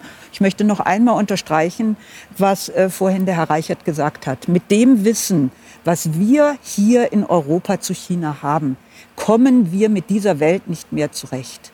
Ja, weil China in dieser Welt eine so wichtige Rolle spielt und für sich auch in dieser Welt eine so wichtige Rolle reklamiert, sind die Zeiten vorbei, ja, wo wir sagen, da schicken wir so ein, zwei, drei Journalisten hin, ja, und dann gibt es so 20 Professoren in Deutschland, die sind irgendwie Sinologen, da gibt es vielleicht zwei davon oder drei oder vielleicht vier, die können auch was mit dem modernen China anfangen. Ja, wenn man sich mal anschaut, wie viele Kolleginnen und Kollegen in meinem Feld allein in der in dem Gebiet um Boston herum tätig sind, dann sind das mehr Leute als in der gesamten EU. Das heißt, wir sind naiv ein bisschen, oder wie? Wir sind nicht naiv, sondern wir haben herausgefunden, dass je weniger wir über China wissen, desto leichter können wir mit unserer Imagination über die Welt leben. Ja. In der Zwischenzeit gibt es aber auch dieses Gesicht, das Sie, das Sie, fällt uns demnächst das, auf die Füße. Das Sie erwähnt ja. haben, also das Böse, die Fratze Chinas, haben Sie gemeint, also ja. so quasi diesen Machtanspruch, von dem auch Herr Reichert gesprochen hat. Jetzt ist das eine ist ja der Anspruch. Die andere Frage ist, halten Sie es für realistisch, dass dieser Anspruch auch durchgesetzt werden kann? Ist China dazu in der Lage? Ist China stark genug? Oder, oder schlummern da auch Risiken eigentlich für China selbst? China hat eine ganz, ganz große Schwäche, international gesehen, und das ist seine Isolation. Nein. Und diese Isolation führt dazu, äh, dass man meint, aus einer gewissen Selbstüberschätzung heraus erzwingen zu müssen, ähm, was man für notwendig hält. Das halte ich für die allergrößte Gefahr, und zwar für China, und auch für die gesamte Welt. Dass diese Überschätzung, diese Selbstüberschätzung, die jetzt durch diese ganze Corona-Krise ja auch noch mal in der Öffentlichkeit in China außerordentlich stark dargestellt wird, ja, dass diese Selbstüberschätzung dazu führt, dass China etwas macht, was sowohl gemessen an den Zielen, die der Herr Botschafter gerade vorgetragen hat, zu dem absoluten Gegenteil führen wird, als auch eben die gesamte Welt bedroht. Und ich denke, wenn man an so einer Stelle ist, dann braucht man ganz genaue Kenntnisse über das, was in diesem Land passiert. Ja? Und man kann auf der Grundlage dieser Kenntnisse sich vorbereiten auf die Zukunft und auch viel besser kommunizieren mit jenen Menschen in China, denen es eben nicht darum geht, dass China zur Fratze wird, sondern dass China mit uns gemeinsam leben kann auf dieser Welt. Jetzt ist ja schon seit relativ langer Zeit davon die Rede, auch im internationalen Diskurs, wenn man so will, dass China aufsteigt, immer mächtiger wird, mhm. in, diesen, in diesen Kampf um Vormachtstellungen geht. Und man hatte immer den Eindruck, die letzten zwei Jahrzehnte vor allem gesehen, dass eine der, eines der wesentlichen Mittel zur Durchsetzung dieser Ansprüche, von denen Sie sprechen, der Staatskapitalismus ist, nicht? Also dass so quasi der Kapitalismus westlicher Prägung und dann gab es sozusagen, es ist ja kein kommunistisches Land in dem Sinn, sondern dass dieser neue Weg, den man gefunden hat, dieser staatskapitalistische Zugang, dass der eigentlich, wenn man so will, die stärkste, das stärkste Mittel in der Durchsetzung dieser Machtansprüche. Ja, das war, das war natürlich sowohl im Inneren äh, der, der Kit, insbesondere nach dem Tiananmen-Massaker, zu sagen, ihr haltet den Mund, dem Volk, dafür machen wir euch reich. Das war sozusagen der Legitimationscode der, der kommunistischen Partei, ist es heute noch. Ähm, und hat natürlich auch, äh, das kann man einfach so sagen, China hat eine singuläre Geschichte des Wirtschaftsaufschwungs in den letzten 40 Jahren hingelegt und übersetzt diese wirtschaftliche Macht nun, nun natürlich auch, auch jenseits der Grenzen. Ähm, gerade auch wieder Corona, oder? Also in, in gerade die, durch die europäischen, die europäischen Unternehmen sind in die Krise geraten. Es gibt genau drei Länder, von chinesischen die, aufgekauft. Es gibt genau drei Länder, die ähm, 2020 ein positives Wirtschaftswachstum hatten. Das erste ist Taiwan, das zweite ist Vietnam und das dritte ist China. Ähm, war kein, kein Staat. Ja. Ich wusste, war dass das ein Teil sagen. Chinas, ein ja. Hat aber im Moment, hat aber im Moment, hat aber im Moment eine ja. eigene Regierung. Ich möchte gerne noch einen Punkt machen. Darf ich ganz kurz was sagen? Äh, ich, wirklich nur kurz. Also das mit der Singularität dieses chinesischen Wirtschaftserfolgs, da würde ich mal ein Fragezeichen machen. Nicht, weil ich den Erfolg leugne, sondern schauen Sie sich mal Amerika nach dem New Deal bis zum Ende des Zweiten Weltkrieges an was da an wirtschaftlicher Entwicklung abgelaufen ist. Ja? Also sollten wir lieber ein bisschen vorsichtig sein Gut. und nicht äh, zu schnell ja, äh, sagen, ach, das sieht ja wahnsinnig aus. Ja? Ich wollte eigentlich einen, einen anderen Punkt und machen. Und Japan ist auch ziemlich schnell nach dem Zweiten Weltkrieg. Aber bitteschön, machen Sie sofort weiter. Ähm, ich wollte sagen, dass, dass neben diesem Wirtschaft, neben der Frage, was kommt jetzt da wirtschaftlich auf uns zu, ähm, es wirklich entscheidend ist, und da würde ich Ihnen absolut recht geben, genau auf dieses China zu gucken. Denn es liegt eigentlich alles offen da. Bei der Frage, was ist dieses China, was kommt auf uns zu, liegt es da. Wir müssen uns angucken, was, was die Kommunistische Partei selbst über sich und ihre Ziele sagt. Und wir müssen uns angucken, was zum Beispiel in Xinjiang passiert, was, ähm, was in, in Hongkong passiert, was in Tibet passiert. Ein Land, das so mit seinen Minderheiten umgeht, hat kein gutes Zeugnis für das, was sie mit anderen Ländern macht. Und natürlich ist dieses China, das angeblich nur friedlich aufsteigen will, ist im Moment in viele internationale Konflikte verwickelt. Im südchinesischen Meer, im ostchinesischen Meer, in Regionalstreitigkeiten im Himalaya mit Indien. Also es ist fundamental wichtig für uns in Europa, dass wir unsere China-Naivität oder unser China-Wegschauen aufgeben und auf der einen Seite uns angucken, was können wir zum Beispiel in der Bekämpfung der Pandemie durchaus auch Positives lernen, aber auf der anderen Seite, wovor müssen wir uns dringend wappnen? Aber in dieser Frage, wie schauen wir China an, wie viel wissen wir darüber, wie naiv sind wir gegenüber China, ist, diese, ist die Menschenrechtsfrage immer so eine, die hin und her gespielt wird. Nicht? Die einen sagen, das lassen wir immer weg, weil wir wollen nur Geschäfte machen mit China und dann sind die Menschenrechte egal. Einmal sagen wir dann sonntags, die Universalität der Menschenrechte ist uns dann aber egal. Um diese Frage, wie man eigentlich in Menschenrechtsdingen vernünftig, nicht naiv, aber auch nicht, wie soll man sagen, also in, beides, in beide Richtungen nicht naiv mit einem Staat wie China umgeht, das ist ja auch so äh, ungeklärt. Ich ne? finde, da können wir wirklich ähm, von den USA lernen. Ähm, Biden setzt vieles fort, was Trump gemacht hat. Und seine Administration hat relativ klare Worte zu Dingen genannt, die einfach auch klar benannt werden müssen. Was in Xinjiang passiert, ist ein kultureller Genozid an der uigurischen Minderheit. Ähm, und, ähm, und die Berichte, die es dort gibt von Zwangsinternierung von rund einer Million Uiguren, von Berichten, die wir gerade wieder gehabt haben. Mein Team ist nach Kasachstan gefahren, hat äh, ehemalige Häftlinge aus diesen Lagern interviewt. Da ging es um Folter, da ging es um Vergewaltigungen. Ähm, das sind Dinge, über die wir offen mit China reden müssen und die wir auch benennen müssen. Ähm, und gleichzeitig können wir trotzdem engagiert sein mit diesem China und Handel damit machen. Wir müssen nur aufhören, so zu tun, als wäre das eine Bär und wir würden nur auf das andere gucken. Ja, wenn Sie also China also Menschenrechtsverletzungen hier oder da also vorwerfen, dann brauchen Sie auch die Beweise zeigen. Und wenn Sie nur also eine Person interviewt und dann haben Sie eine Schlussfolgerung. Äh, wir haben bekommen, ganz viele interviewt, Herr Botschafter. Das, ja, und dann ist, ist ist das also eine Verletzung der Menschenrechte. Ich glaube, dass alles, Hongkong, äh, Xinjiang oder Tibet oder was da, oder Menschenrechte, Menschen, äh, Menschenrechte, das alles sind Ausreden, mit denen manche, also China, äh, äh, versuchen, also China schwarz zu malen, um China äh, zu unterdrücken. Ja, das Herr Botschafter, eine Frage. Also wir diskutieren ja jetzt gerade, also Xinjiang, Uiguren, die Frage, ob in China sagen, strukturell Menschenrechtsverletzungen oder sogar ein kultureller Genozid das, begangen das werden oder nicht. Und sie sagen, nein, das ist nur eine Ausrede. Und Herr Reichert ja. sagt, wir haben sagen, diese Beweise, weil wir haben mit sehr vielen Menschen gesprochen. Könnte die Diskussion darüber, ob China dort Menschenrechte strukturell verletzt oder nicht, in irgendeinem chinesischen Medium, Fernsehsender, eine Diskussion geführt werden? Natürlich viel. Er hatte viele äh, Zeitungsartikel und ähm, Berichte darüber ja in China. Das wäre mir ja. neu. Aber das wäre mir auch neu. Und Sie ja. hätten dazu auch schon längst die UN-Menschenrechtsbeauftragte nach Xinjiang in die Lager gehen lassen sollen oder den Menschenrechtsausschuss des Deutschen Bundestages. Das sind alles Leute, die dringend darauf warten, ähm, sozusagen für transparente und, und objektive Aufklärung zu sorgen die aber bisher keinen Zugang zu China bekommen haben. Aber China also ist also ein souveräner Staat. Wenn man also China besucht, dann muss natürlich also ein Visum, also eine Genehmigung von einem Gastgeberland bekommen. Man kann nicht Könnten sagen, ich komme dorthin. Ja, Sie müssen, Sie müssen mich also reinlassen. Das ist etwas anderes. Das die Problematik ist folgendes. Wir diskutieren mit Amerika auch nicht die Frage der äh, Todesstrafe.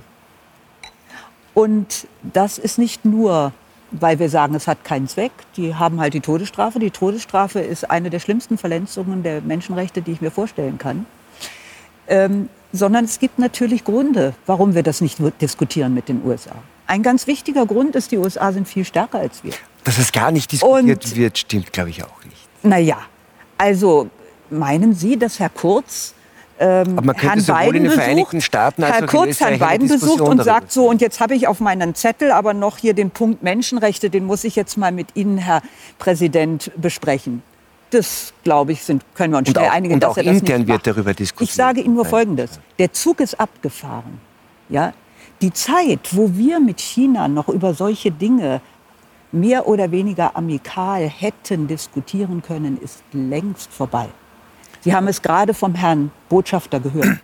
China ist nicht mehr bereit, diese Diskussion zu führen. China meint, es ist nicht mehr, es braucht Nein. diese Diskussion nicht mehr Nein. zu führen. China, wir sind nicht mehr in einer Lage, wo wir hingehen können und sagen können, jetzt Herr Xi Jinping, ja, ich bin Frau Merkel, ja, ich bin bei Herrn Xi Jinping zu besuchen und habe gesagt, Herr Xi Jinping, ich habe jetzt aber meinen Leuten gesagt, ich muss jetzt auch noch mal über Menschenrechte mit Ihnen reden. Der lacht sich tot. Der lacht sich tot. Ja, also wenn Sie gerade gefragt haben, ob die Chinesen über uns lächeln, in so einer Situation würde sich der Herr Xi Jinping innerlich totlächeln. Diese Phase ist vorbei. Aber was ist ja? dann die Konsequenz Und daraus? Die Konsequenz daraus ist noch lange nicht, dass man nicht mit China weiter reden muss. Es ist noch lange nicht, dass man nicht mit China weiter äh, zusammenarbeiten müssen. Wir sind viel mehr noch gezwungen, mit China zusammenzuarbeiten, damit diese Welt nicht auseinanderkracht. Ja? Wenn Sie sich anschauen, in der Phase vor dem Zweiten Weltkrieg, in welcher Situation Japan damals gewesen ist. Ja? Japan hat in den 20er Jahren eine ähnliche äh, Situation durchgemacht wie China in den 80er und 90er Jahren. Eine Situation, wo man sich in die Welt einbringen wollte, wo man sich integrieren wollte, wo man sich ganz bewusst an die Regeln gehalten hat. Und dann setzte in Japan mit den 30er Jahren die Selbstüberschätzung ein. Man hat angefangen, die Regeln ganz stark ähm, sozusagen ähm, nicht mehr anzuerkennen oder umzuformen. Kam, In dieser Situation ist es, wenn man sich anschaut, was haben die Amerikaner versucht in dieser Situation. Roosevelt hat bis zu dem letzten Tag, bevor Pearl Harbor angegriffen wurde von den Japanern, noch mit den Japanern geredet, weil er wusste, dass wenn dieser Krieg ausbricht, das ein Weltkrieg in der wirklichen Sinne des Wortes ist. Und so ja? kannst du sagen, mit China gehen. Und Sie? das muss man mit China machen. Wir sind eigentlich über unsere Zeit, Herr Frank, bitte. Ich, also ich finde es ja sehr ehrenhaft, dass man sich Gedanken macht um andere Länder. Das ist auch sehr wichtig und auch äh, die, vielleicht Verwerfungen dis, äh, diskutiert. Warum findet eigentlich keine Diskussion über die Opfer des Lockdowns in Afrika statt? Oder in den anderen Entwicklungsländern. Da hungern Millionen inzwischen aufgrund unserer Corona-Politik. Warum findet das zum Beispiel eben auch im öffentlich-rechtlichen das, kriegen wir heute nicht mehr hin. Und ja, das, das, da müssen wir echt eine, eine, eigene Sendung darüber machen. Wir sind weit über unsere Zeit. Sie haben gesagt, äh, Frau Weigner-Schwirzig, die Zeiten sind vorbei. Mhm. als man mit China darüber reden konnte. Die Zeit, als wir noch irgendwas hier reden konnten, sind auch vorbei, weil wir am Ende unserer Zeit sind. Ja. Ähm, ich danke Ihnen sehr. Aber für, für, für Dialog, für für das Gespräch brauchen wir gegenseitigen Respekt. Ja, Man ich glaube, den haben wir heute gezeigt. China überlegen oder arrogant fühlen. Ja, das, ja. das würde nicht akzeptiert. Ja, das ist, glaube ich, sehr deutlich geworden. Frau Weigelin-Schwitzi, vielen Dank. Ihnen auch, meine Herren, Ihnen einen schönen Abend und wenn Sie mögen, hoffentlich bis nächsten Donnerstag beim Talk im Hangar 7.